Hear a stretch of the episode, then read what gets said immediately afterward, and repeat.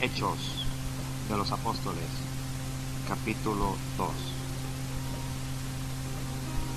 Leamos a partir del versículo 42 en adelante. Hechos 2, 42 en adelante. ¿Estamos listos? Leo en el precioso y poderoso nombre de Jesús. Dice así. Y perseveraban en la doctrina de los apóstoles, en la comunión unos con otros, en el partimiento del pan y en las oraciones. Y sobrevino temor a toda persona. Y muchas maravillas y señales eran hechas por los apóstoles. Todos los que habían creído estaban juntos y tenían en común todas las cosas y vendían sus propiedades y sus bienes y lo repartían a todos según la necesidad de cada uno.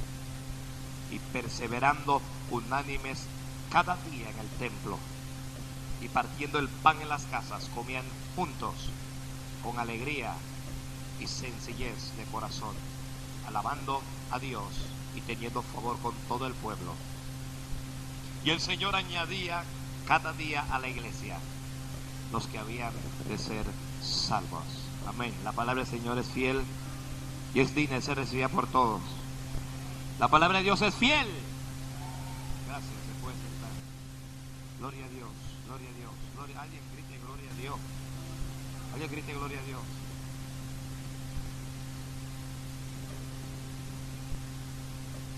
Gloria a Dios. Gloria a Dios, gloria a Dios.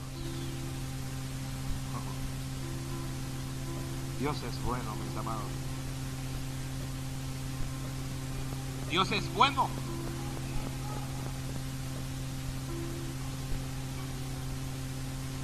Vamos a hablar sobre sobre perseverar. ¿De qué vamos a hablar? Ya dio preservación. Vamos a hablar de perseverar. ¿De qué vamos a hablar? Dígaselo a su hermano, persevera. Díselo, no, díselo, no le tengas miedo. Cara de piedra, lo que sea. Dile, persevera, varón, persevera, hermana.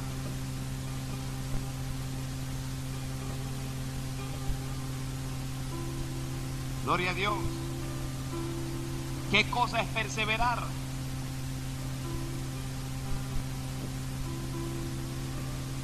¿Alguien tiene alguna idea? ¿Cómo dijo? La constancia de algo. Muy bien. ¿Alguien más? Eso es lo que él dijo. Gloria a Dios. Seguimiento, dijo alguien. Seguimiento. Constancia. Ya salió de ahí.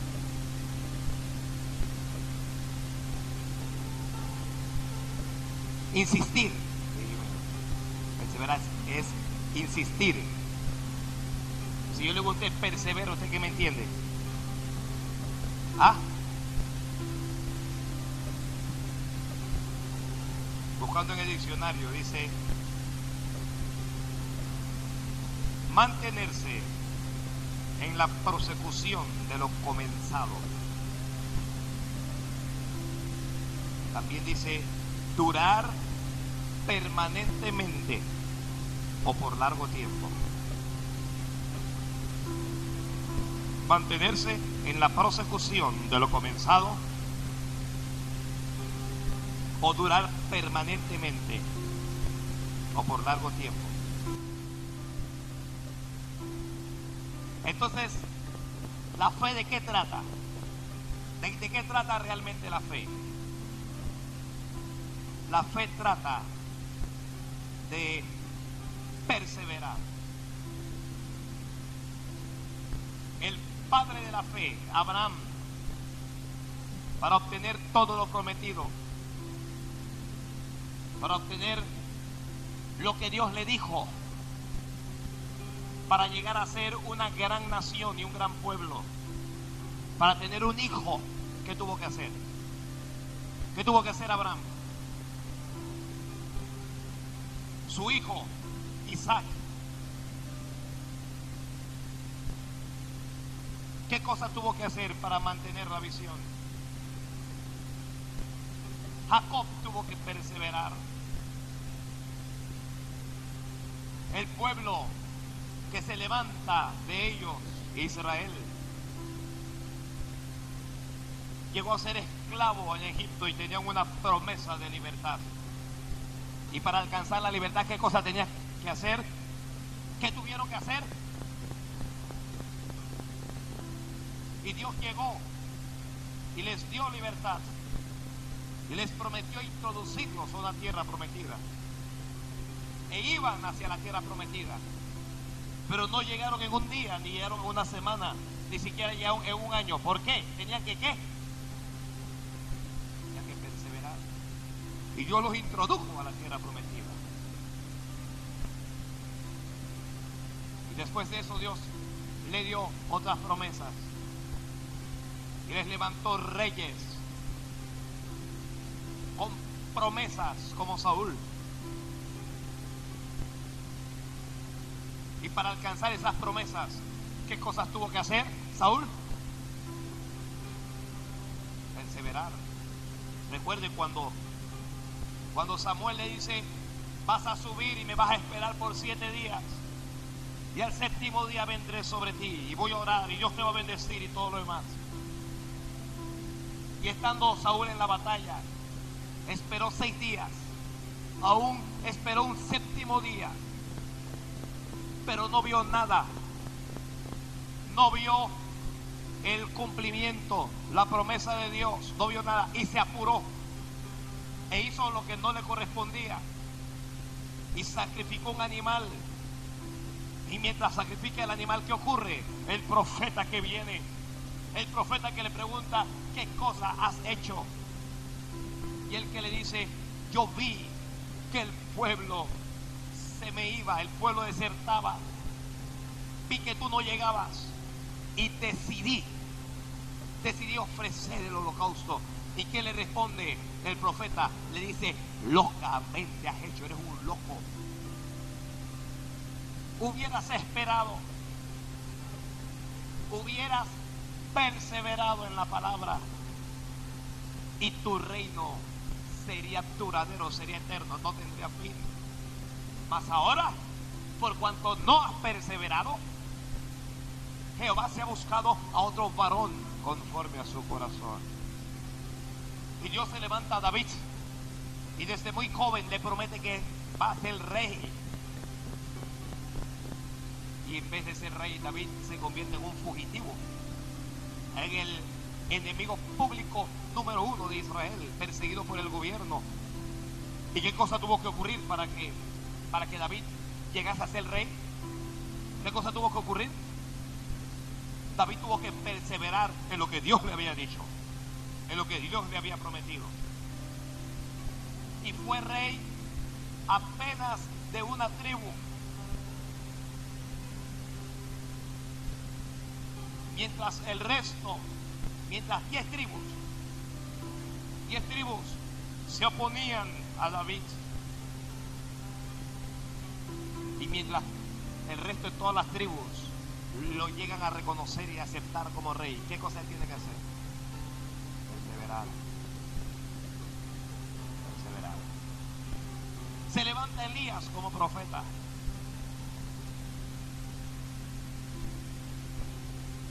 Dios le habla a Elías. Y la lluvia se detiene. Y Dios le dice a Elías, vuelve, vuelve, vuelve acá y muéstrate a él. Y Elías llega y hace milagros y todo lo demás. Y Elías le dice acá desciende, corre. Pronto va a llover. Y mientras él hace eso, Elías sube al monte y comienza a orar. ¿Y qué cosa tuvo que hacer Elías para ver lluvia? ¿Qué cosa tuvo que hacer? Perseverar. Tuvo que perseverar. Y toda la Biblia está llena de eso.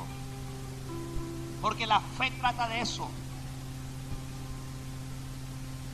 La fe trata de que una persona persevere. ¿Perseverar en qué? Perseverar en Dios y en su palabra.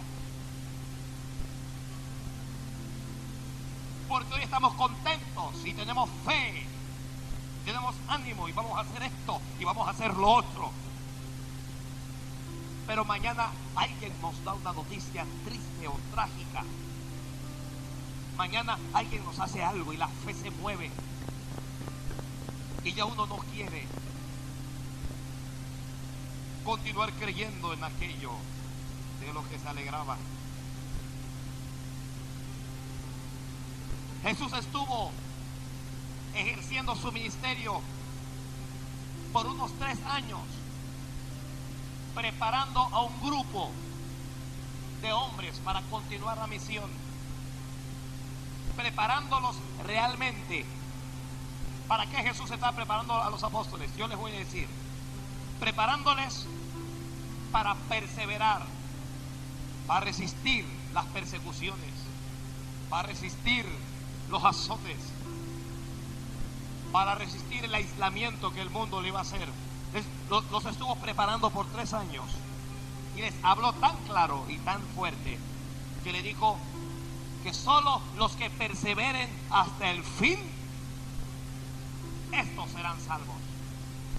Entonces la salvación no es de los que comienzan. La salvación no es de los que tienen 10 años, no que tienen 20. La salvación no es de los que tienen 40 años. ¿La salvación de quién es? ¿La salvación para quién es? Para los que perseveran. Para los que perseveran. Para los que perseveran en Dios. Para los que perseveran en Jesús. Jesús muere, resucita, asciende a los cielos y deja a esta generación de discípulos ordenándoles que no se fueran de Jerusalén hasta que el Espíritu Santo viniera sobre ellos. Les dijo, les habló literalmente con orden y les dijo que no se fueran de Jerusalén, sino que esperasen la promesa del Padre. Porque Juan ciertamente bautizó con agua, mas vosotros seréis bautizados con el Espíritu Santo. Y ellos se fueron. Y en el capítulo 1 dice, hablando de los apóstoles, y menciona a 11 de ellos, uno había muerto, se había suicidado Judas. Todos estos perseveraban unánimes en oración y ruego, perseveraban con las mujeres, con María, la madre de Jesús, y con sus hermanos.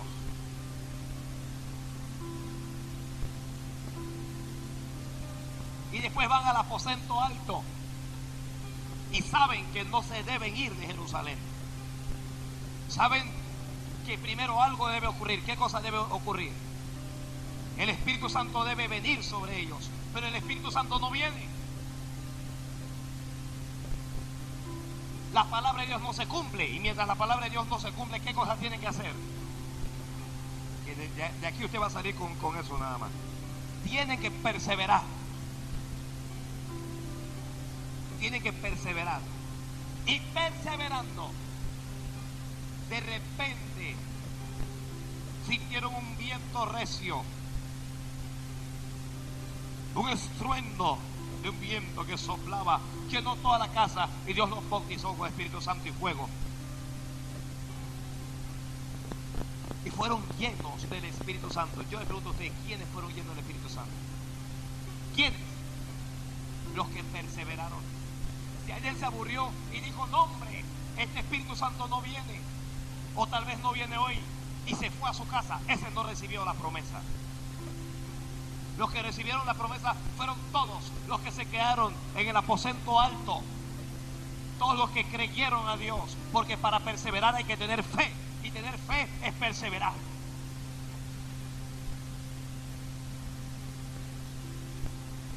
Y cuando todo el mundo se está burlando de ellos, se levanta Pedro y da un tremendo mensaje. Un mensaje poderoso. Y se convierte en Y hay una iglesia grande ahora de 3.000 personas. ¿Escuchó? De un grupito de 120. Hay una iglesia grande de unas 3.000 personas.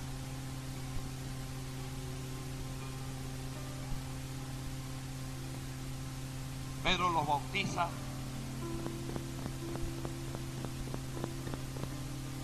Y la Biblia dice, estoy en el, en el mismo capítulo 2, así que los que recibieron su palabra fueron bautizados y se añadieron como 3.000 personas. Ahora tenemos una iglesia grande de 3.000 personas. ¿Y qué cosas hacen esas 3.000 personas? ¿Qué cosas hace la iglesia? Nuestro tema. Este es nuestro tema. Este es nuestro tema. Y perseveraban, uno, en la doctrina de los apóstoles. Dos, en la comunión unos con otros. Tres, en el partimiento del pan. Y cuatro, en las oraciones. ¿Qué cosas hacían esas tres mil personas? Perseveraban uno. Dígalo usted. En la doctrina de los apóstoles. Dos. No oigo, no oigo. En la comunión unos con otros. Tres. En el partimiento del pan. Y cuatro. En las oraciones. De esto vamos a hablar. Cuatro aspectos para perseverar. Cuatro aspectos. Pastor, ¿y usted por qué no está hablando de esto? Es, que sin esto no llegas al cielo. Sin esto no te salvas.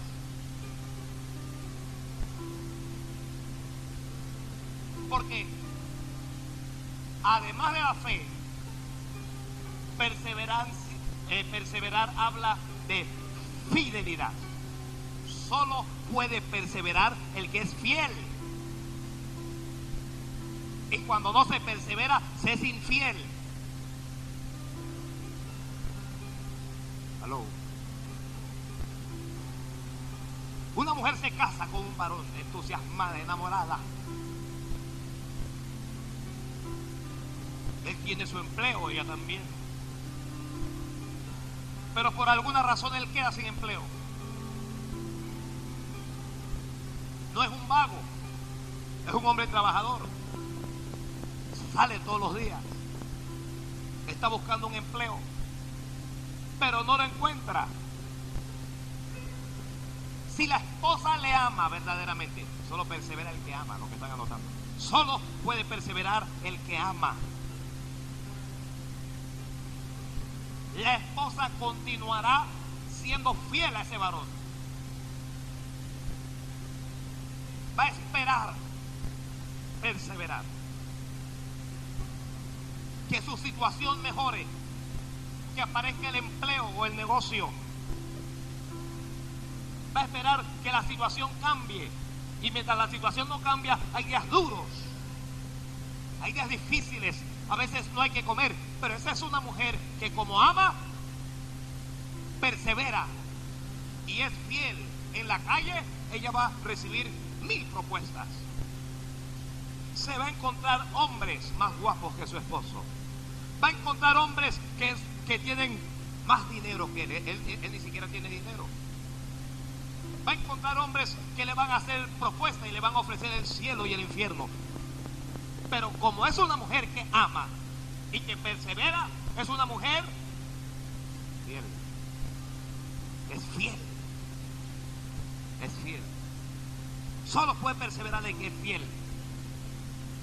Pastor, entonces el que no persevera no es fiel. Exactamente, hijo. Exactamente. El que no persevera es infiel. Oiga, parece, pa- parece un mensaje sencillo. No me va a costar tanto.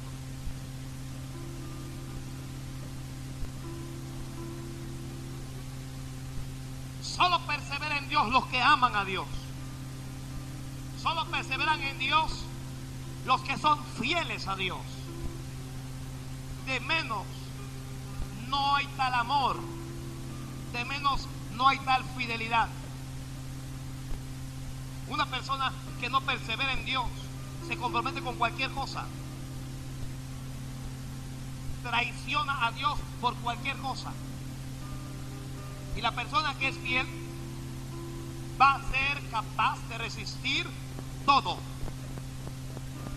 Va a resistir la escasez. Va a resistir la enfermedad. Va a resistir la pérdida de lo que usted más quiere. Va a resistir, oiga, no solo la escasez, la abundancia también, porque hay gente que no resiste en la abundancia. Hay gente que aguantan bien en la escasez, pero cuando prosperan eso no lo aguantan. Gente que mientras no tienen es oración y ayuno y lágrimas, cuando tienen, chao, Señor. Son los polos opuestos.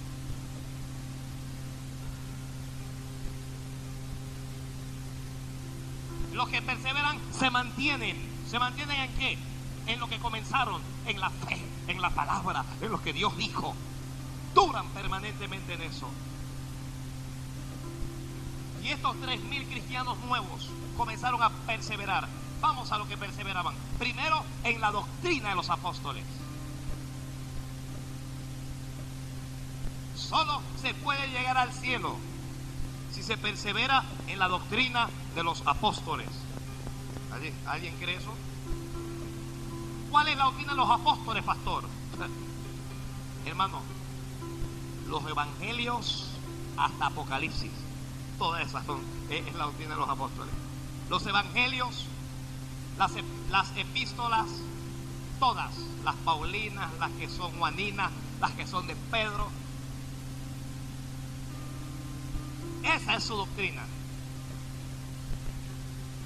La iglesia de hoy no puede ser ajena a la doctrina de los apóstoles.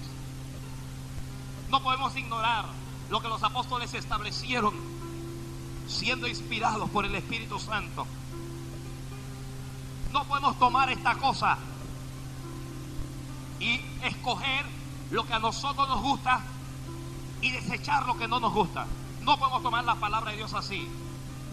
La doctrina de los apóstoles está aquí y nos enseña qué hacer. Y esto es si nos gusta o no nos gusta. Aquí hay cosas que me gustan, hay cosas que no me gustan tanto, pero ¿qué hago? Es la doctrina de los apóstoles. La primera iglesia confió en que estos apóstoles caminaron con Jesús, en que estos apóstoles oyeron a Jesús, en que estos apóstoles aprendieron de Jesús y en que estos apóstoles realmente están con Jesús.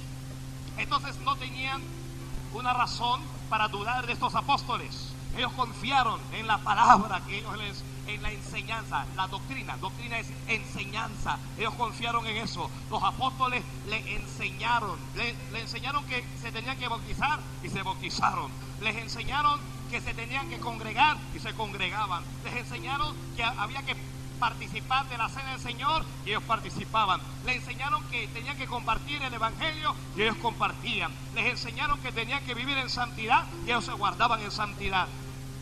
Les enseñaron la doctrina a los apóstoles. El problema de la iglesia de hoy es que se ha alejado de la doctrina de los apóstoles. Y nos hemos apegado a interpretaciones humanas, lo que la gente dice o cree. No que fulanito y tal dice, ¿qué importa quién sea fulano y tal? ¿Qué importa el nombre de cualquier predicador en el mundo? No importa lo que ellos digan o piensan. Lo importante es la doctrina de los apóstoles. Lo importante es lo que está escrito en la palabra. Lo importante es lo que Dios dice. Si yo me aparezco aquí con un sueño que Dios me habló, que Dios me dijo, que Dios me reveló, que yo me imagino. ¿Qué importa nada de eso? Lo que importa es lo que está escrito en la Biblia. Lo que importa es lo que Dios dice. Lo que Dios dice es más que lo que Dios me revela. Lo que está en la palabra es más que lo que yo me imagino. Lo que está en la Biblia es más que lo que yo sueño. Es más que lo que yo no, esto es una profecía y lea una profecía extraña. Lo que la Biblia dice es más que lo que yo profetizo.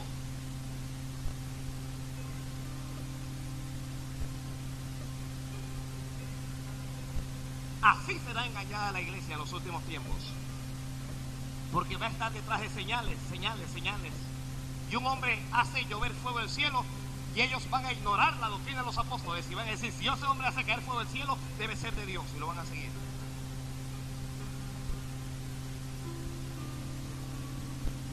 Si ese hombre dice eso es que debe ser.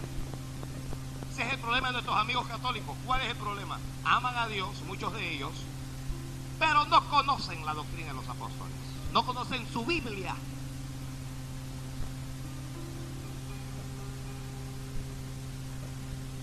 La doctrina de los apóstoles es la palabra de Dios. Y yo tengo que perseverar en la palabra. Otra vez digo, la palabra es superior a mi imaginación. La palabra de Dios es superior a mi interpretación. La palabra de Dios es superior a lo que yo pienso, que yo digo, que no, que, que eh, ¿qué importa nada de eso?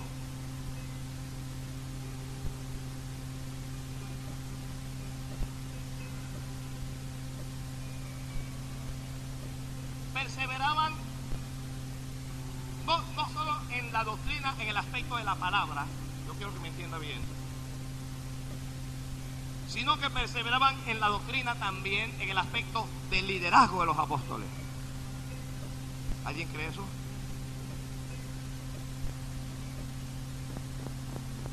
Estos apóstoles iban a enseñarles una nueva vida. Ellos no sabían cómo hacer. ¿Quién sabe cómo hacer después de vivir 40 años como un pillo y convertirse y venir a una iglesia sin saber qué hacer? Entonces usted llega a una iglesia y hay, hay una institución, hay un liderazgo. Y el liderazgo, Biblia en mano, ¿ah? Biblia en mano. El liderazgo enseña, por aquí debemos, debemos caminar, por aquí. Y usted lo lee allí en su Biblia.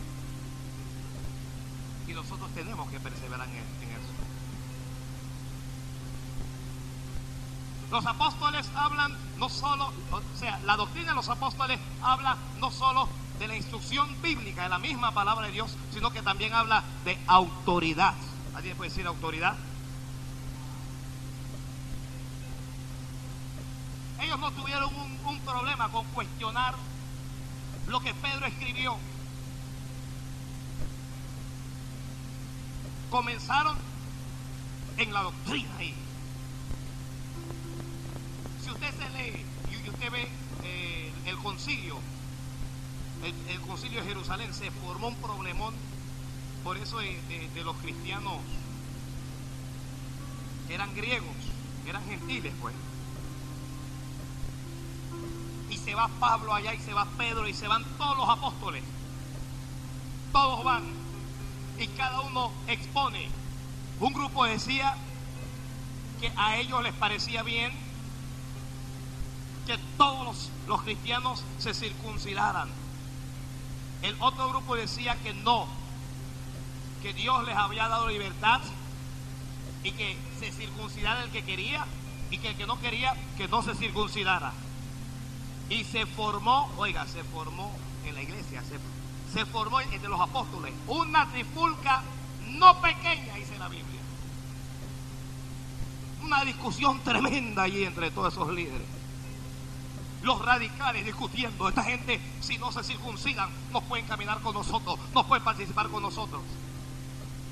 Pedro, hablando de la visión que Dios le había dado, la visión de los lienzos.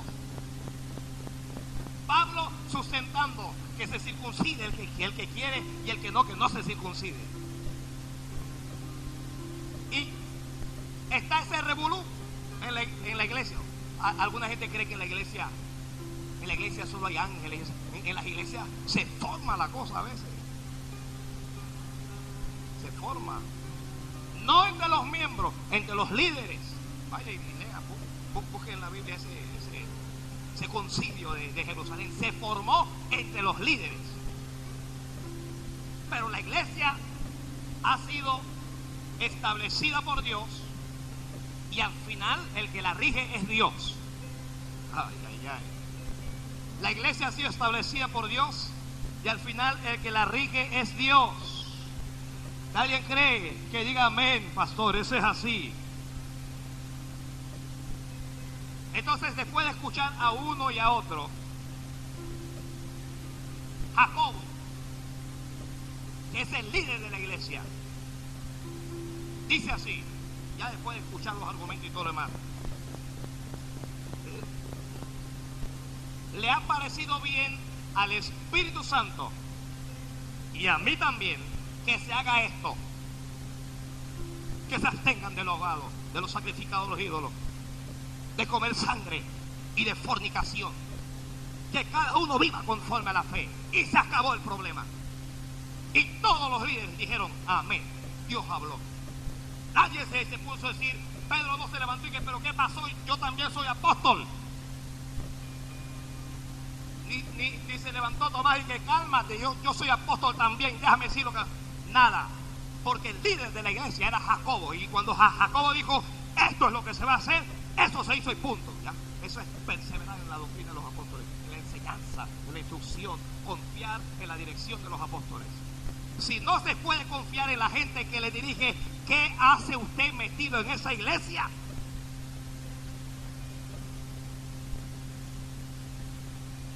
Yo le decía a unos hermanos, si yo hubiera sospechado que mi pastor era un ladrón, yo me hubiera ido desde el principio. Si yo hubiera sospechado que era un fornicario, me voy desde el principio. Si yo hubiera sospechado que es un doble cara, me voy desde el principio. Pero cuando llegué ahí, tuve la convicción de que era un hombre de Dios y dije, aquí me quedo. Oiga, me apaleaba, hacía cosas. Eso es un varón de Dios. De aquí me mueve. Aquí para moverme hay que matarme.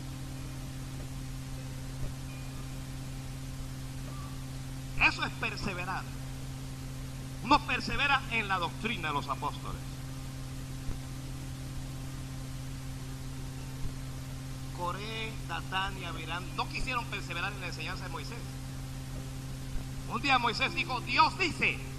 Y Coré dijo, ¿quién te dijo que Dios nada más te habla a través de ti? Dios también habla a través de... Oiga, eh, no, se equivoque. No, eran cualquier grupito. Eh, eran líderes prominentes. ¿Quién te dijo? Entonces Dios tuvo que meterse en el asunto. Dios tuvo que decir quién era Moisés y quién era el otro. Ya, usted conoce la historia. La tierra se abrió, se los tragó y a quien no se los tragó los mató. Para llegar al cielo, usted va a tener que perseverar en la enseñanza de la palabra. Aquí está la palabra. Pero Dios le va a dar un maestro. Aquí, en China o donde usted se meta, Dios le va a dar un maestro. Y usted va a tener que confiar en la instrucción de ese hombre o esa mujer. Si usted tiene un maestro de escuela dominical y le está enseñando la Biblia y usted no confía que lo que dice es cierto, usted, usted no tiene cómo, cómo avanzar, no tiene cómo crecer. Aló. Dos. Vamos a. Vamos a dar la doctrina de los apóstoles. Alguien dice amén, pastor, vamos a dar eso. Perseveraban no solo en la doctrina de los apóstoles, perseveraban en la comunión, comunión unos con otros. Vamos a hacer una, pausa aquí. ¿Qué cosa usted entiende como comunión ahora? ¿Ah? Unidad. Para que haya comunión debe haber unidad. ¿Qué más? No oigo. Armonía. ¿Me parece que donde hay comunión hay armonía? Amor comunión debe haber amor. La iglesia era una iglesia unida. Había como el que no tenía, compartía con, perdón, el que tenía compartía con el que no tenía. Estaban juntos los ricos y los pobres, los campesinos y los profesionales, los judíos y los griegos. Estaban juntos. Comunión, comunión. ¿De qué cosa habla? Yo puedo tener comunión con mis hermanos quedándome en mi casa. ¿Ah? Porque yo no voy para la iglesia mucho porque no me gusta el bochinche y en la iglesia hay mucho, mucho bochinche.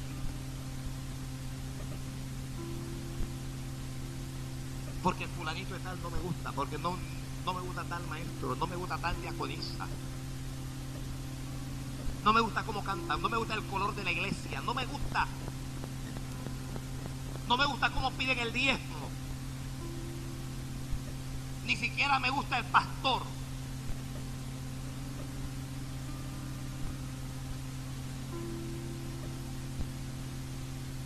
¿Usted tiene comunión en casa?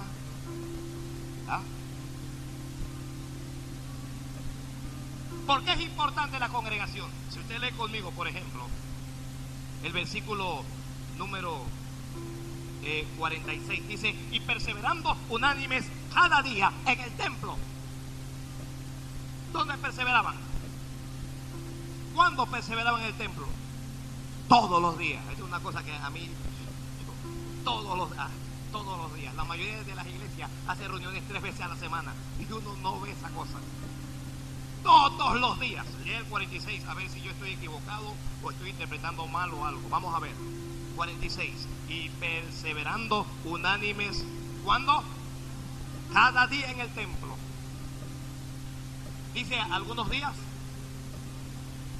¿Usted qué entiende? Todos los días entiendo yo que esa gente estaba en el templo. Qué lío encontrar un hermano dos veces a la semana en el templo. Porque cada uno tiene su propia agenda. Yo creo en Dios a mi manera. Porque es importante. Es aquí en el templo donde se forma la cosa. Es aquí en el templo donde el hermano te pisa el callo. Es aquí en el templo donde usted comete errores. En el templo es donde Dios va amoldando los unos a los otros. El colérico con el melancólico. El sanguíneo con el flemático. Y Dios lo va uniendo a todos. Y usted se arrebata y el otro es tranquilo. Y usted es rápido y le gusta todo rápido y el otro es como una tortuga. Despacio. Y usted es alegre y el otro es triste. Entonces Dios lo toma todo y nos va formando y uniendo en una armonía sinfónica. Nos va uniendo. Y a usted no le gustan los negros. ¿Y quién siempre se sienta al lado de ti en el templo? El negrito.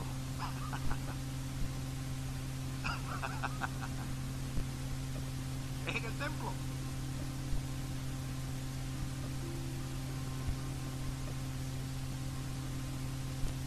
En el templo es donde el profesional se sienta con el raspadero. Bueno, yo, no sé si en todos los templos.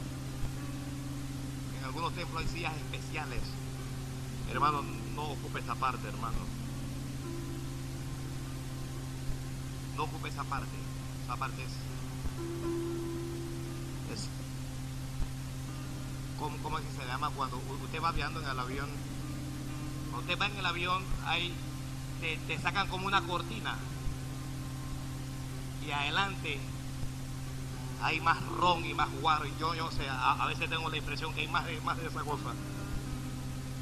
Y, y, te bajan la cortina porque esos pasajeros son de la primera clase.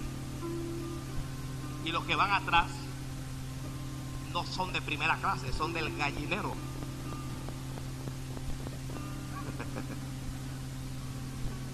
¿Ha ido usted?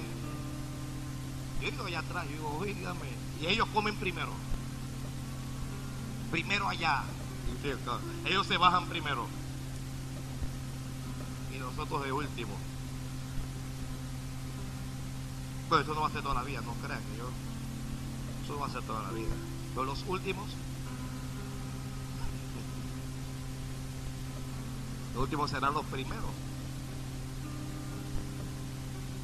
Es en el donde juntos aprendemos a adorar a Dios juntos.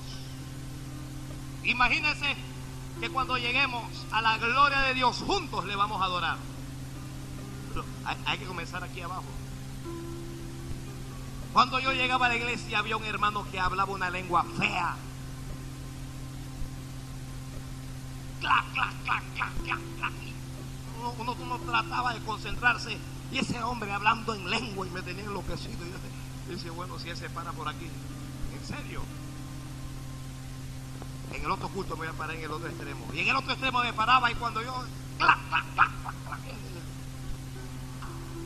Yo, hermano, Dios es testigo. Yo fui a buscar un diácono y le dije, este hombre me tiene enloquecido, este hombre no me deja orar. Se lo estoy diciendo. Ese hombre no me deja orar, me persigue, le dije al diácono. Yo, yo lo creía. Usted está pensando que esto es un chiste. Me persigue, se para atrás de mí a hablar esa. Yo ni siquiera había recibido el bautismo. Hablar esa cosa.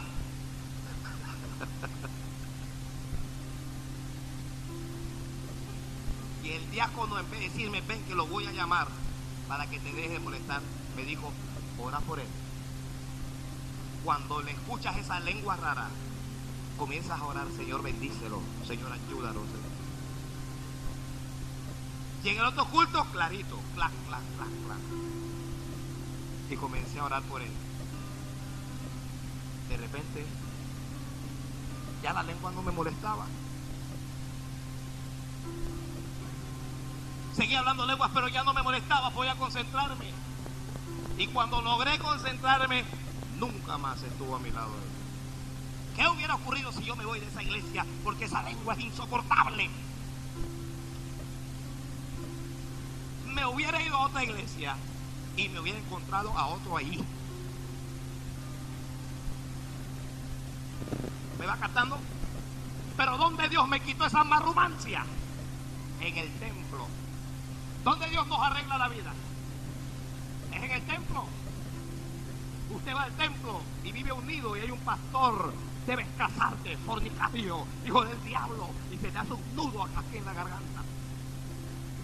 Y comienzas a pensar, yo tengo que casarme. Yo tengo que arreglar mi vida con Dios. Y comienzas a hacer algo. Y al final te casas.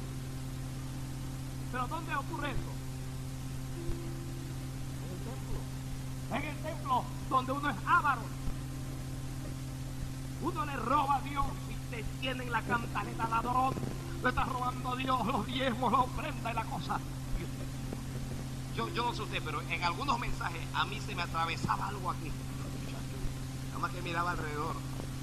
Yo sabía que nadie le había hecho mi vida porque yo no lo había comentado con nadie, pero me la decían desde allá.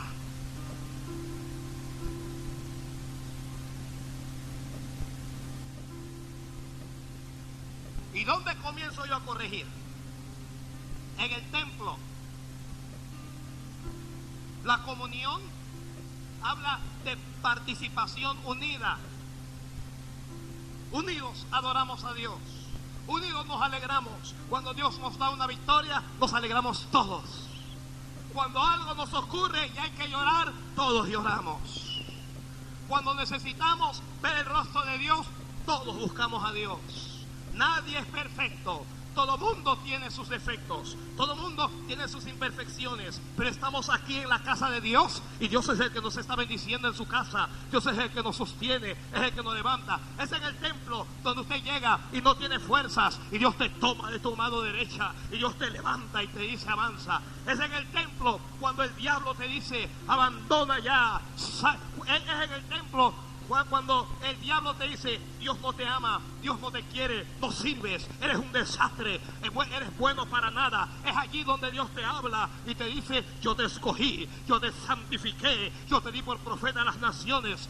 Mío eres. Es en el templo donde Dios te dice, no te dejaré y tampoco te voy a desamparar. Es en el templo donde Dios te habla y Dios te dice, el que se mete contra ti, se mete también conmigo. Es en el templo donde Dios le habla a uno Observe usted los cristianos que han crecido y usted van a ver que son cristianos que están en el templo. Y mire a los cristianos mañosos, mire a, los cristianos indiferentes, infieles. Y usted va a ver que esa gente son visitantes del templo, son turistas del templo, no están en la casa de Dios. Y la iglesia de hoy es una iglesia infiel, es una iglesia que va al templo cuando le da la gana, es una iglesia que oye culto cuando le da la gana, no tiene forma de crecer, no tiene forma de avanzar, no, no tiene forma de desarrollarse porque no ama la palabra de Dios. La palabra de Dios, donde yo la escucho, la escucho en el templo. Alguien va a decir, pastor, pero yo la oigo en la radio y la veo en televisión. La puedes ver en radio y la puedes ver en televisión. Pero Dios dijo que en su casa es, es llamada casa de oración. Es allí donde recibimos la bendición de Dios. No es lo mismo ver un culto por la televisión que estar en la presencia de Dios, en la casa de Dios, en un templo. No es lo mismo. escuchar un culto por la radio que ir y temblar en la presencia de Dios, llorar en el altar y quebrantarse y decidir caminar con Dios. Es en el templo donde lo logramos.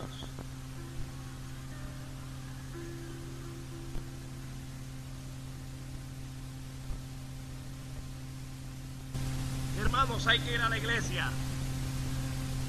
Ya lo que. Hermanos, la Biblia dice que no tenemos, no debemos dejar de congregarnos como algunos tienen por costumbre. Que parece ser que esto es un invento nuestro. David entendió y David dijo, bienaventurados los que habitan en tu casa, perpetuamente te alabarán. Oiga, oiga, oiga eso, bienaventurados los que viven en tu casa. Es que yo, para salvarme, ¿quién dijo que tengo que estar metido en la iglesia? No, no, conoces a Dios. O cristianos domingueros, los domingos. Se aparecen con la cara tan fresca. Dios le bendiga, hermano. Aleluya. Claro, cuando, escuchan esto mañana en la radio. Pero hay que perseverar en la comunión unos con otros. Hay que perseverar en el templo.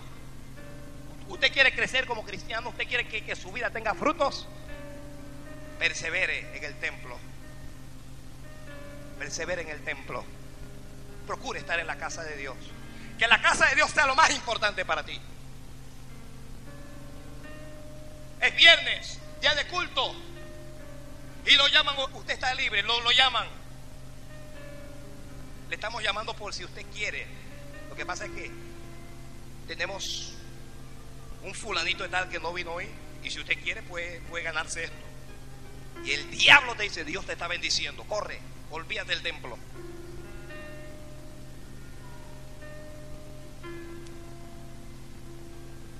y cambiamos lo que Dios nos puede decir por unos dólares.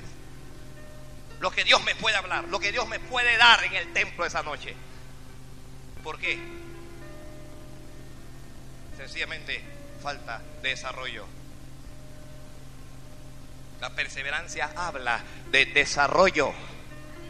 Que persevera, desarrolla. La gente que persevera en su escuela dominical Generalmente son gente que se desarrolla más que el hermano que va a culto. Y cuando se acabó el culto, hay escuela dominical, lo que sea, pero él se va para su casa. No me importa con ninguna escuela dominical. Ya Dios me habló. Aleluya, amén. Mm. Dicho sea de paso, el domingo, yo lo quiero a todo en la escuela dominical. El domingo va a haber una revolución en la escuela dominical.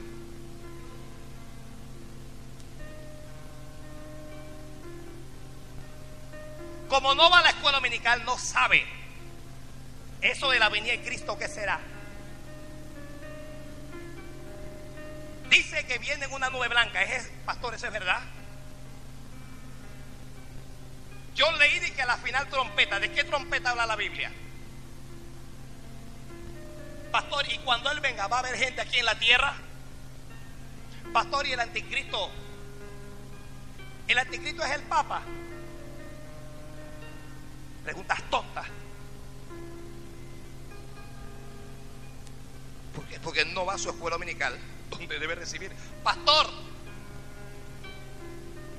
yo compré un cassette de una hermana que dice que fue al infierno y no es así como te dice, porque ella dice que en el infierno no todo era candela, también había agua. Y si ella lo dice debe ser así.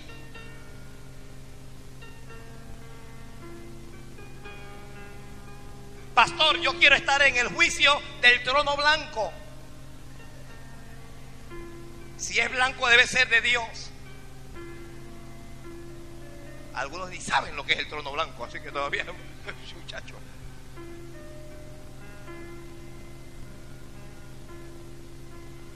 en la escuela dominical usted se sienta y usted aprende. A mí me ayudó mucho, yo, yo a, mí me ayudó mucho que yo era un, yo ahí no faltaba yo sentado ahí absorbiendo todo lo que podía absorber, preguntando Y a veces hablando tonterías. Yo, yo, yo me levantaba a discutir con la maestra porque, porque esto, porque lo otro. Y me cogían y me daban dos trapeas y me sentaban. Cállese.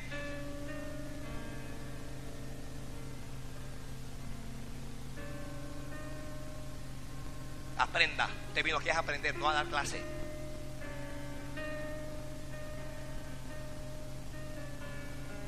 Si nuestra maestra no llegaba, eso era una desgracia para nuestro grupo. Una cosa como, como ¿qué le habrá ocurrido a la maestra? ¿Quién nos puede enseñar? Aquí decimos no hay escuela medical y la gente grita ¡Gloria!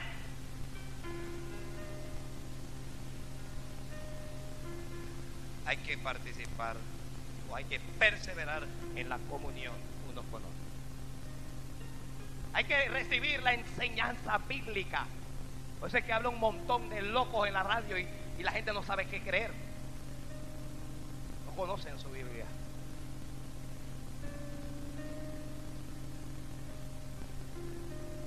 Sigamos, sigamos. Perseverar en el partimiento del pan. Esta es la cena del Señor.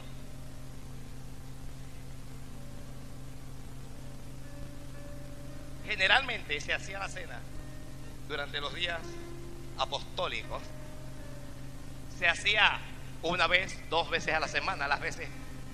Jesús no dijo háganlo una vez al mes, ni dijo háganlo una, vez a la semana. Él dijo hacer esto todas las veces que lo bebiere en memoria de mí, hágalo. Pero la iglesia se fue a través de los siglos enfriando, enfriando, enfriando, enfriando, enfriando, enfriando. Y ahora lo hacemos una vez al mes. Ya en algunas iglesias desaparece, ya eso no es importante, muchachos. Y haciéndose una vez al mes, cuando se anuncia, no falta un pequeño grupo, no, no es, pequeño, Dios. un grupo grande de la iglesia que no tiene idea de lo que significa la cena del Señor. Pasarme toda la noche allí para beber un poquito de jugo de uva con un pedazo de pan, no, hombre, yo me voy a quedar en mi casa. No vale la pena. Dos sacramentos hay en la iglesia. Dos cosas. Jesús ordenó claro y fuerte. Uno, el bautismo en agua. Marcos dice, el que creyere y fuere bautizado será salvo. El que no creyere será condenado. ¿Usted quiere entrar al cielo? no, no, puede decir, bueno, yo quiero entrar al cielo, pero no me da la gana de bautizarme. No, se puede. No se puede. No estoy diciendo que el bautismo en agua salve, pero usted debe obedecer lo que Jesús dijo. ¿Ok? No, pastor, no me bautizo porque no me da la gana. No vas a entrar. Para Jesús, el bautismo en agua fue tan importante que Él mismo se bautizó para darnos ejemplo. Y si Él lo hizo, cada creyente en todo el mundo debe hacerlo. ¿Alguien cree eso? Y dos, lo que él ordenó fue que nosotros celebráramos la cena del Señor, el, partimiento del pan. Eso no es un invento de ninguna iglesia, de ninguna institución, de ninguna denominación. Jesús lo ordenó. Y no hacerlo equivale a desobedecerlo. Él dijo que cada vez que nosotros haciéramos, anunciamos su muerte. A, los apóstoles les dijo, cuánto he deseado participar de esta hora con ustedes cuando la instituyó. La cena del Señor fue tan importante que el centro de la cena era el mismo Señor. El que tomó el pan y lo partió fue Él el, que tomó el vino fue él. El, que, el que lo dijo fue él. Pero la iglesia carnal de hoy, incluyéndonos a nosotros, menosprecia la cena del Señor. Ay, ay, ay. Ay, ay, ay. Por eso es que ese pastor no me gusta. No habla del amor.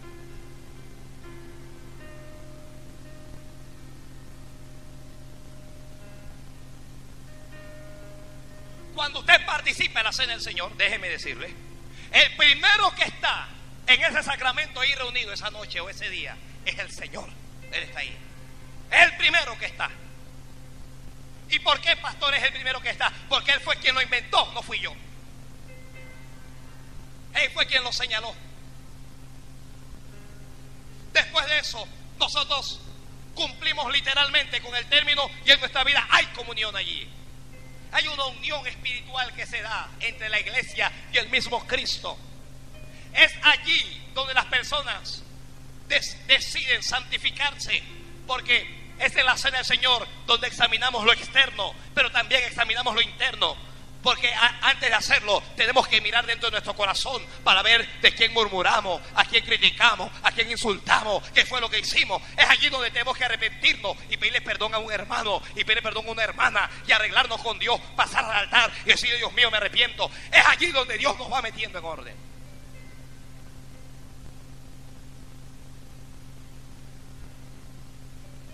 Hermanos en los hospitales, enfermos, enfermedades terminales como un cáncer. Muchas veces llorando, lo único que pedían, por favor, envíenme a alguien que me dé mi santa cena. ¿Usted puede creer eso? Porque tenían conciencia, estoy aquí en este hospital, no puedo levantarme. Cuanto quisiera participar con los hermanos allá en la iglesia, pero no puedo. Que me la traigan, por favor. Que alguien me traiga la cena y que me la dé. Y los que tienen salud y tienen pies y pueden caminar, pueden entrar, pueden salir. Esos son los que deciden que no. Una vez al mes, por amor a Dios, hombre. Una vez al mes.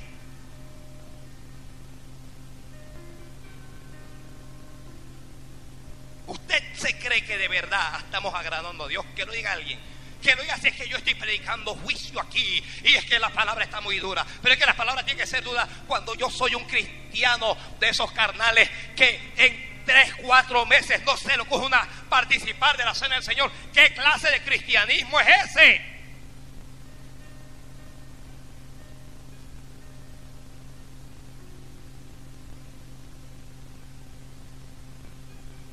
Aquí es donde la palabra golpea. ¿A quién golpea? No golpea al hermano que participe en la cena. El hermano que participa en la cena está dando más gloria a Dios. Ahora está diciendo, estoy bien, ando como Dios quiere. Aleluya, amén. ¿A quién está golpeando? A los que no andan bien. Esos son los que se sienten incómodos. Usted me está tirando piedra, puya. Le estoy tirando de todo aquí. Acá aquí le estoy lanzando de todo.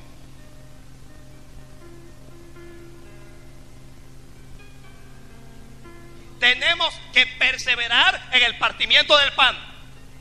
Tenemos que hacerlo. Lo tenemos que hacer.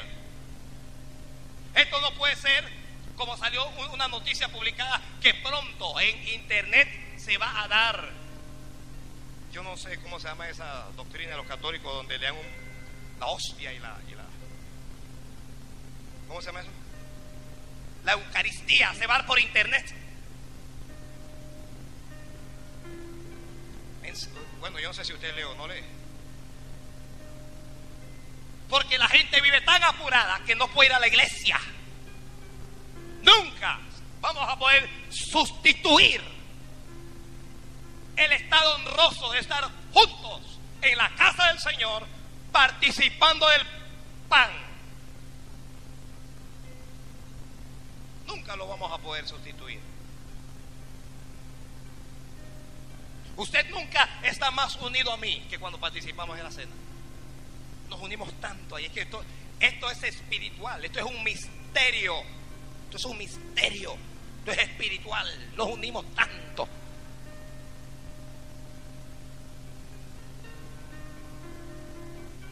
Y Dios nos va a demandar. Dios nos va. ¿Usted sabe el significado de, de, de la cena del Señor? El vino que simboliza la sangre el pan que simboliza su cuerpo quebrantado. Y nosotros nos atrevemos a menospreciar esa cosa. Usted debe, ¿Alguien cree que Dios está contento con nosotros?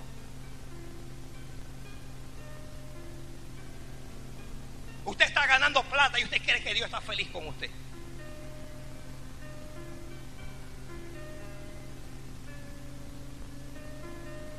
Voy a salir de ahí, voy a salir de ahí, no, no, no voy a quedarme ahí. Hay un silencio aquí que es una cosa tremenda.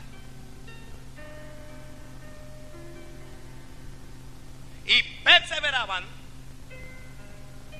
en las oraciones. ¿En qué más perseveraban? No. Yo oro en mi casa, hermano. ¿Usted cree? Una hermanita me dijo, pastor, ¿usted cree que porque yo no voy a orar a la iglesia yo no oro? Dije, sí, yo sé que usted ora, pero no está en la iglesia. Y Jesucristo viene por su iglesia. No viene por islas. Una isla por allá, la otra por acá. No voy a la iglesia a orar porque quiero, tengo mis propias peticiones, mi propia agenda. Y, esto es lo que yo quiero. Estos perseveraban en la oración. En una misma mente, con un mismo. Cuando la iglesia, cuando tomaron preso a Pedro, había gente que estaba enferma. Cuando tomaron preso a, a Pedro, que lo iban a matar, había gente que tenía matrimonios destruidos, había gente desempleada. Pero la Biblia dice que la iglesia hacía oración a Dios sin cesar por Pedro. Como una sola. Unida. Cuando el ángel fue y sacó a Pedro y Pedro fue a la casa. Los hermanos, ¿sabe, ¿sabe usted qué estaban haciendo los hermanos allá en la casa? ¿Dónde estaban? ¿Sabe usted qué estaban haciendo? Estaban orando. Cuando una muchacha sale y ve que es Pedro, ella va a interrumpir y decirle, ya no hay que seguir orando porque está aquí en la puerta. Ellos decían, usted es una loca, eso es un ángel. Cuando fueron a ver casi se caen atrás. Es, que cuando la iglesia se une, cuando, la iglesia comienza a orar como una, chacho, ángeles comienzan a trabajar.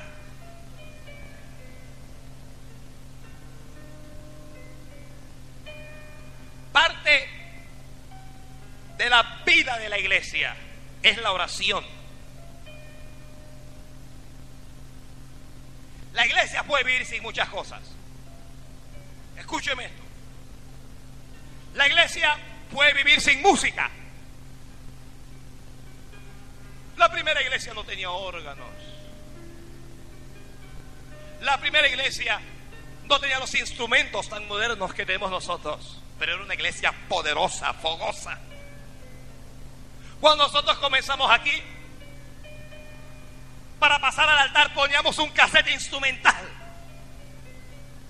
No teníamos músicos, oramos por ellos para que Dios los traiga, pero no era esencial. Hay cosas en un carro con las que usted puede, usted puede estar en esas cosas que no son esenciales. Si usted no, no tiene aire acondicionado en su auto. Qué calor, qué incomodidad. Pero el carro rueda y lo lleva donde usted quiera. Pero si al carro le falta el motor, aunque tenga aire, no lo lleva a ningún lado. La iglesia no puede vivir sin oración. Estoy hablando no de la oración personal de cada creyente en su casa. Estoy hablando de la oración como iglesia. De la oración congregacional. De la oración de unidad, donde todos están unánimes juntos. Y nosotros queremos sustituir esas cosas. No es importante ir a orar un miércoles, no, hombre, hoy es miércoles, yo voy el viernes a la iglesia, voy el domingo. Están orando, la gente ora mucho. Ese culto no me gusta, ese culto aburrido, pura oración.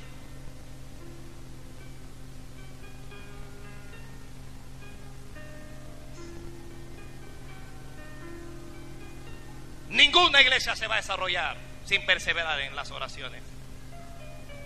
Ningún creyente se va a desarrollar sin perseverar en las oraciones. ¿Quién? ¿Por qué oramos? Oramos porque Jesús lo ordenó. Lo ordenó una y otra vez. Oramos porque Dios lo ordenó.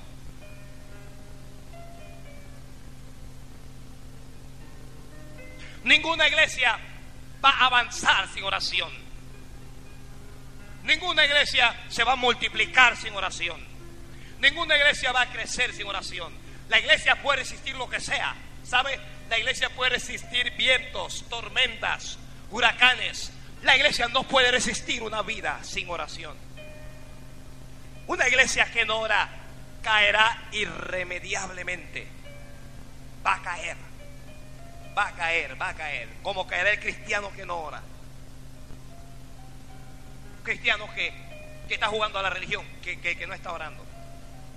Oiga, y yo no entiendo por qué los hermanos no oramos, ¿eh? A veces nos cuesta orar en la casa.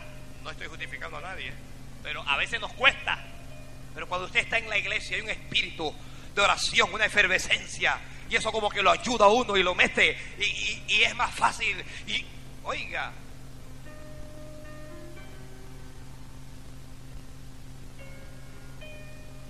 El hermano que está trabajando, que está estudiando ese miércoles, sabe que esta parte no es para él.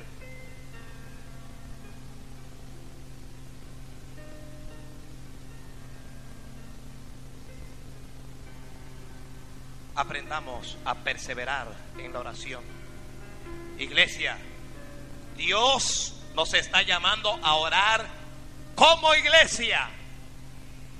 Como iglesia. Como iglesia.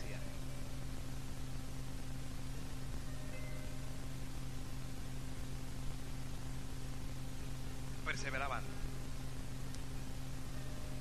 ¿En qué cosas perseveraban? en la doctrina de los apóstoles. ¿En qué cosa perseveraban? En la comunión de uno con otro. ¿En qué cosa perseveraban? En el partimiento del pan. ¿En qué cosa perseveraban? En las oraciones. Después de esto, después de esa perseverancia, entonces Pedro con Juan está caminando van al templo, van a orar al templo. Y hay un cojo tirado en el piso nunca habían dado. Está pidiendo limosna. Está esperando que estos hombres, pero lo mira y le dice, no tengo plata, tampoco tengo oro, pero tengo algo que te voy a dar. Y milagros comienzan a ocurrir. Cojos andan, ciegos ven la misma sombra de Pedro. Sana a los enfermos cuando éste camina. Oiga, qué iglesia más poderosa, dice alguna gente. Ay, pastor, lo que pasa es que eso era para antes. Oh, oh, no es así. Si usted lee, lo que aquí está la fórmula. Aquí está la fórmula. Aquí está el secreto de los milagros. Aquí está el secreto de la multiplicación.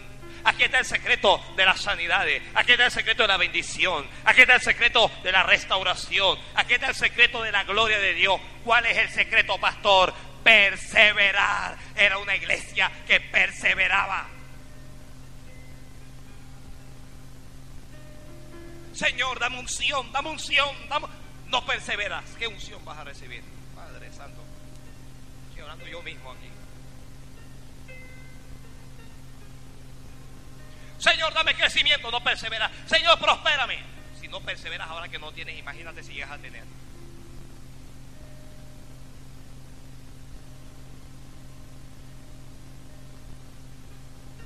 Si usted quiere llegar al cielo, iglesia, los que me escuchan aquí esta noche, los que van a escuchar este mensaje a través de la radio, usted tiene que perseverar en Dios.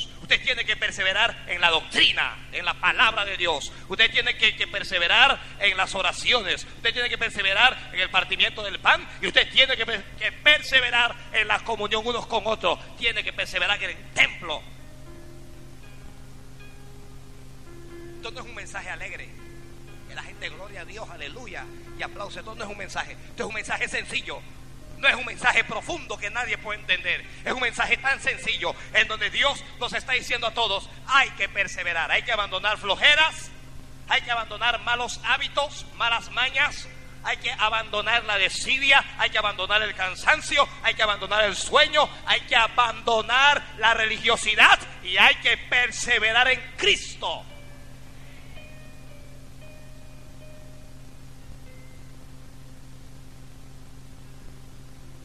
La iglesia que reciba a Jesús, la iglesia que reciba el rapto será una iglesia que persevera. Hay que perseverar en el camino de Dios. Muchas cosas van a ocurrir, ¿sabe? Muchas cosas van a ocurrir. Falsos profetas aparecerán, falsos cristos. El amor de muchos se va a enfriar. La Biblia lo dice. El amor de muchos se enfriará. Mas el que persevere hasta el fin, este es el que se va a salvar. Es el que persevera hasta el fin. ¿Cuál es el creyente que se salva? ¿Cuál es el creyente que crece? El que persevera. No, que lo que pasa fue que yo fui a esa iglesia y yo vi un maestro y ese maestro es esto, es lo otro. Olvídese eso. Tú no vas a esa iglesia por ese maestro. No que, en esa iglesia, en el altar, hay, un, hay, una hermanita que me hizo tal. Olvídate lo que se hizo la hermanita. No que en esa iglesia, ese pastor, olvídate eso. Hebreos 12.2, puestos los ojos en Jesús. Nadie va a perseverar sobre esta tierra si no aprende a poner su mirada en Jesús. ¿Estás buscando una iglesia perfecta? No existe en esta tierra. No lo vas a encontrar. Todas las iglesias vamos hacia la perfección. Nos perfeccionamos cada día. Nos estamos perfeccionando hasta llegar a la estatura del varón perfecto. Pero no, usted no lo va a encontrar donde usted llegue a una iglesia, usted va a ver algún problema, usted va a ver alguna necesidad, usted va a ver a algún afligido, algún angustiado, algún murmurador, alguien que quiera dividir. Esas cosas se encuentran en la iglesia. Usted va a llegar a otra y va a encontrar chisme. Y llega a otra iglesia y va a encontrar homosexualismo. Y llegas a otra y encuentras adulterio. Y te vas a otra iglesia y te encuentras que alguien está robando. Y te vas a otra iglesia y te encuentras que son una arte mentiroso. Y te vas a una iglesia y si no tienes la mirada puesta en Jesús, te pierdes en el infierno.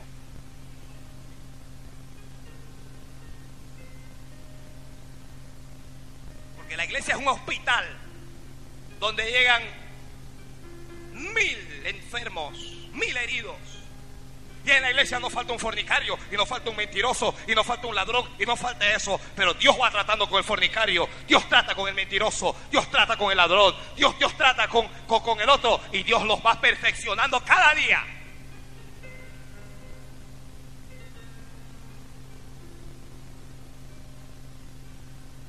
Persevere.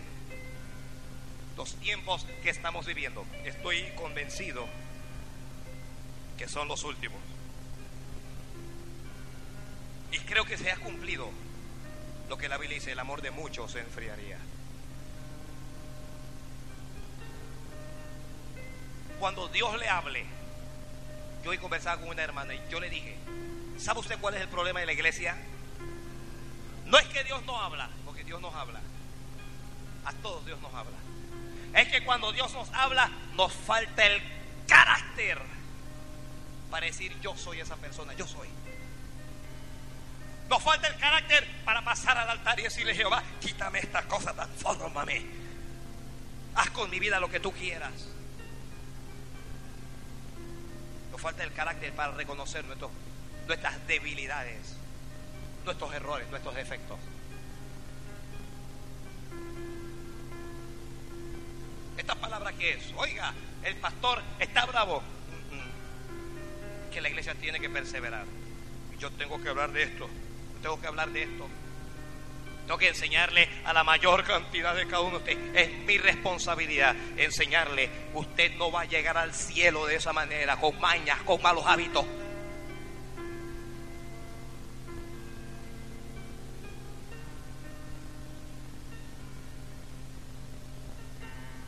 Cuando usted ve las páginas gloriosas del libro de los Hechos, usted va a ver la gloria de Dios ahí. Porque había una iglesia que había aprendido a perseverar. Tenemos que perseverar, ya con esto cierro. Tenemos que perseverar en nuestra esperanza. ¿Cuál es su esperanza? ¿Cuál es su esperanza? Yo le pregunto, piensa usted. ¿Cuál es su mayor anhelo? Bueno, pastor, yo quiero ser rico.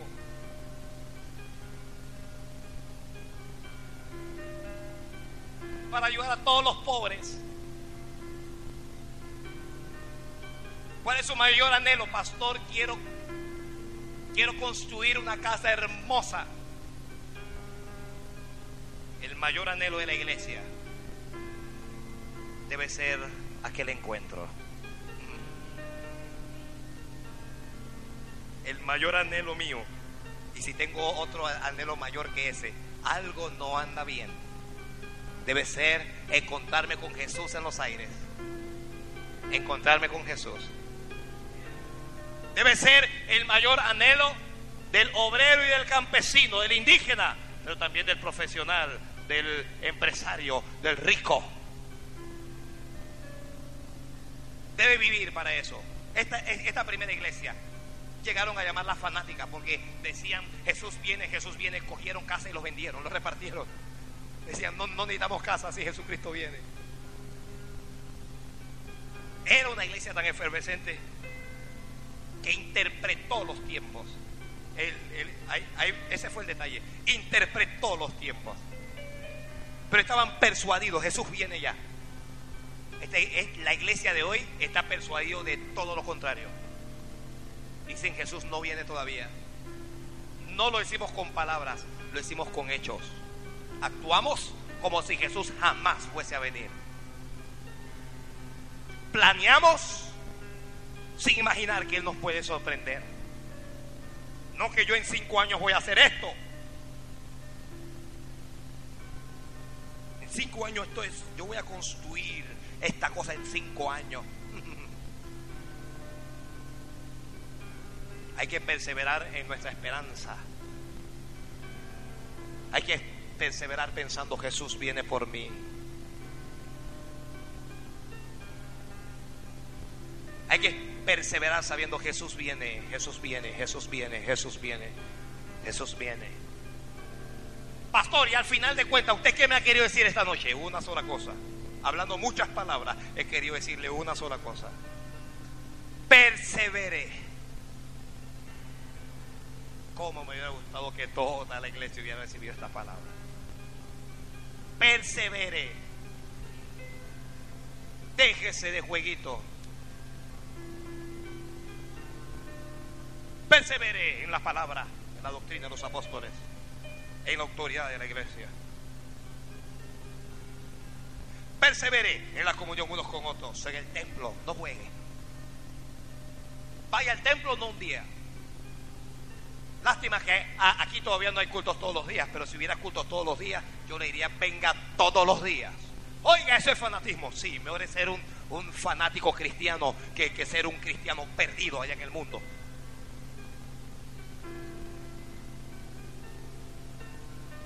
persevere en el partimiento del pan, que la Santa Cena sea algo tan sagrado como usted, que nada lo impida, ni aún la enfermedad. Pastor, no fui a la cena porque estaba enfermo. Aquí se hubiera sanado en la cena. Pastor, no fui a la cena porque estaba lloviendo.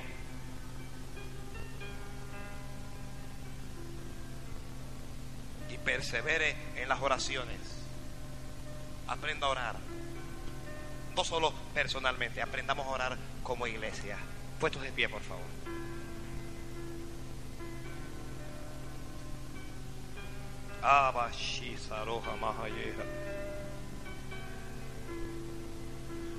Robo bobo bo harabashala basara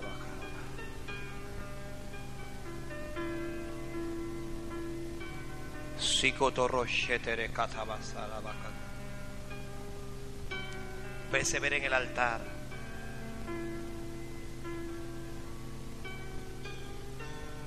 Yo quiero orar.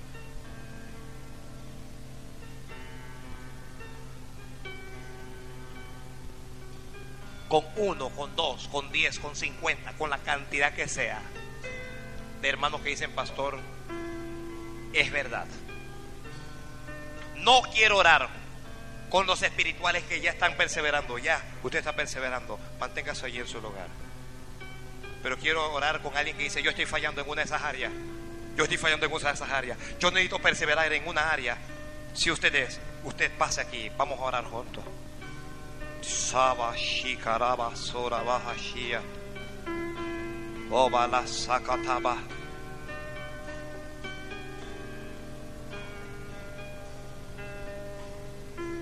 Solo con los que están fallando en una de las áreas.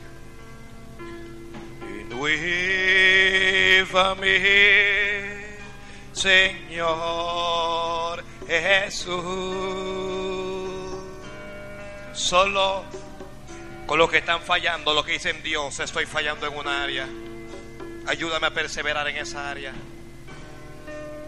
Solo con los que dicen tengo que mejorar en una área.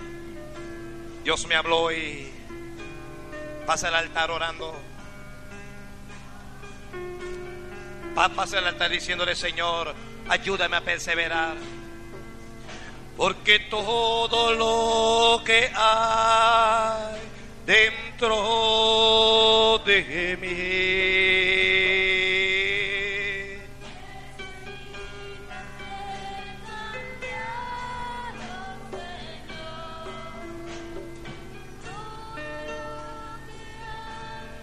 dentro de mi corazón.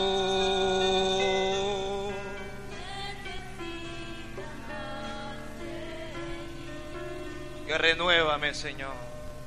Renuévame.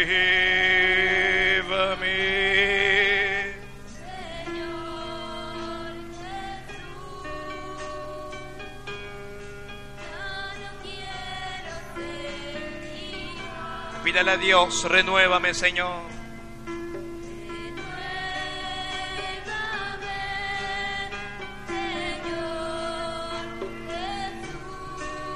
Pon en mí tu corazón.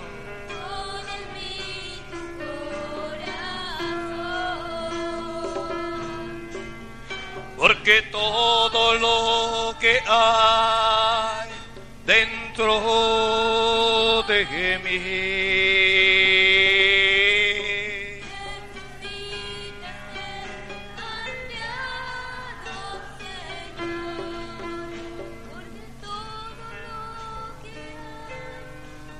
dentro de mi corazón.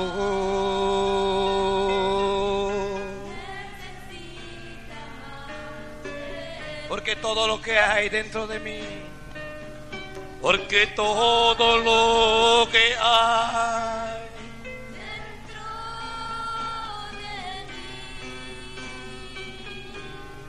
necesita ser cambiado, Señor, porque todo lo que hay dentro de mi corazón.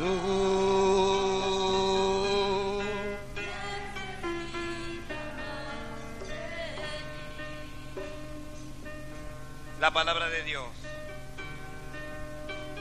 siempre viene para corregir, para exhortar, para fortalecer, para levantar.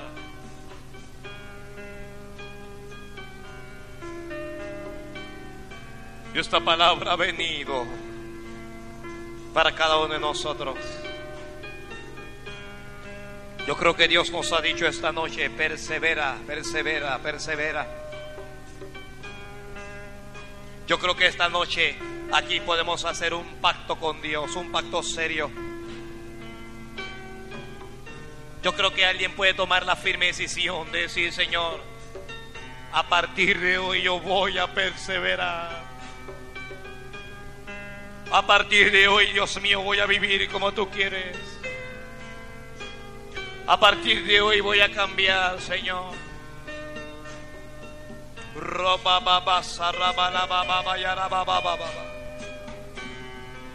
Socoto bobo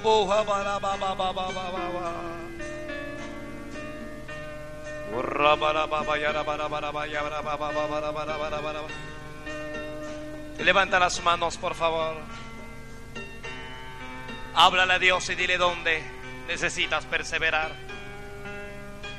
Dile qué cosas necesitas mejorar en tu vida. Dile, Señor, mi vida necesita mejorar en esta área.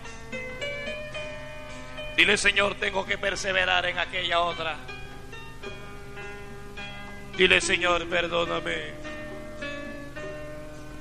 Dile, Señor, ayúdame. Hoy yo quiero que mi esperanza seas tú. Yo quiero que mi esperanza seas tú. Háblale, háblale, háblale, háblale. Yo quiero que tú seas mi esperanza. Mi mayor anhelo Yo quiero, Dios mío, perseverar. Padre, delante de ti estoy junto a esta congregación. Ayúdanos a hacer una iglesia que persevera. Ayúdanos a hacer una iglesia, Señor, que permanece en ti, que se guarda. Ayúdanos a hacer una iglesia que ora. Una iglesia que busca tu rostro. Una iglesia, Padre Santo, que se congrega. Una iglesia fiel. Ora Dios. Dile, Señor, yo quiero serte fiel.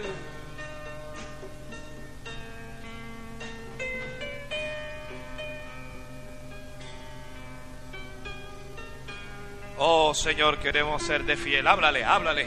Es hablando.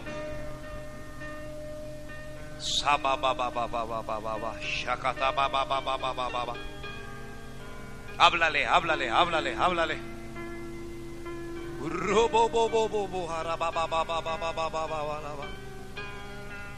Señor, tú me has dado esta palabra. Ahora te ruego que opere. Señor, examina mi corazón, saca lo que no es tuyo, ayúdame a perseverar, ayúdame a serte fiel, ayúdame, Dios mío, a tener fe, ayúdame a poner mi mirada en ti, Dios mío. Vamos, habla con Dios. Si bararo robo bobo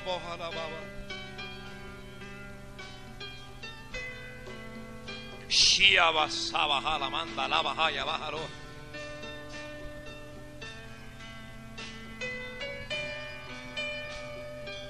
Ayúdanos a nosotros aquí a perseverar, oh Dios. Ayúdame a mí a perseverar. Dile, Señor, ayúdame a perseverar. Si me va bien, si no me va bien, a perseverar en la salud o en la enfermedad, en la abundancia o en la escasez. Habla, habla con Dios. A perseverar, Dios mío, en el gozo, pero también en la aflicción. Yo quiero perseverar siempre. Háblale. Yo quiero perseverar en ti, Señor. No quiero ser un cristiano. Dios mío, Señor, que se quede.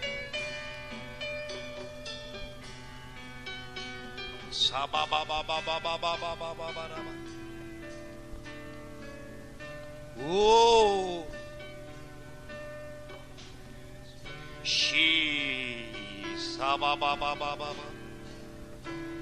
Levanta las manos y dile, Señor, que tu Espíritu Santo haga la obra en mi vida. Yo solo no puedo. Oh, que tu Espíritu Santo haga la obra en mi vida. Oro para que el Espíritu Santo haga la obra, Señor, en la vida de cada uno. Oro para que el Espíritu Santo nos ayude a perseverar. Oro para que el Espíritu Santo, Dios mío, Señor, nos ayude. Ayúdanos, Dios. Tú que eres nuevo tal vez en el Evangelio, tú que quieres comenzar a vivir para Dios, dile Jesús, ayúdame a perseverar, ayúdame a no mirar atrás, ayúdame a cambiar, ayúdame a ser diferente. Háblale que Dios te está escuchando. Oh Señor, que esta iglesia persevere en la oración, que esta iglesia persevere en tu palabra, que esta iglesia persevere en el partimiento del pan que esta iglesia persevere en el templo, Padre, en cada culto. Oh Dios mío, Señor, que esta iglesia persevere. Dile, Señor, que yo pueda estar aquí en cada culto, en cada reunión, Padre, en cada oración. Vamos, pídeselo de corazón, pídeselo. Dile, Señor, que tu Espíritu Santo me ayude.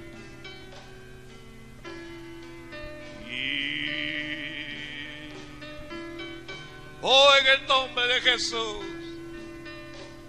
Oh, en el nombre de Jesús. En el nombre de Jesús. Si tú tomas la decisión de corazón, Dios te va a ayudar. Si tú tomas esa decisión de perseverar, Dios te va a dar la fuerza necesaria. Si tú aquí en este altar tomas esa decisión, Dios te va a dar lo que necesitas.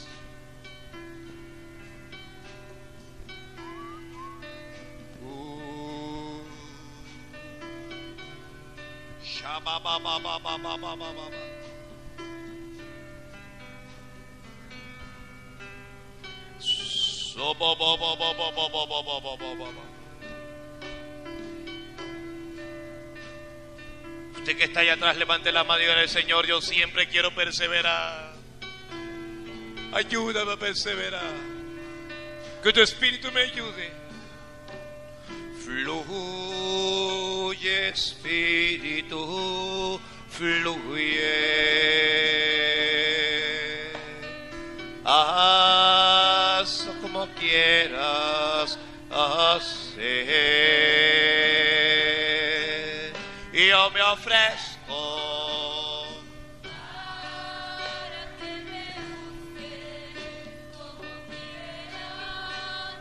Fluye Espíritu, Pídele.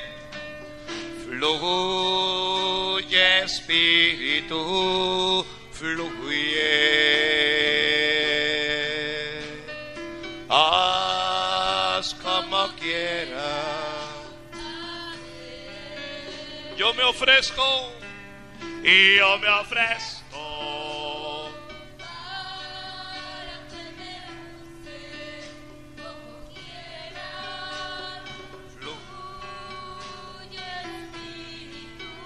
Una última vez, dilo de corazón, que el Espíritu Santo fluya.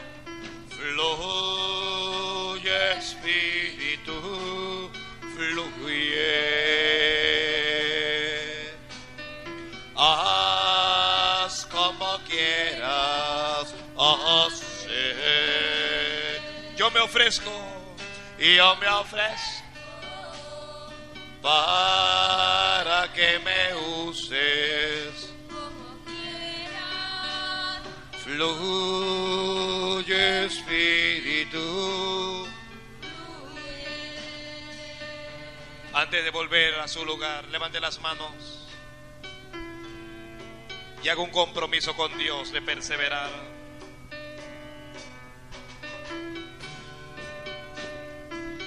Si Dios le habló, dígale Señor, gracias porque me has hablado.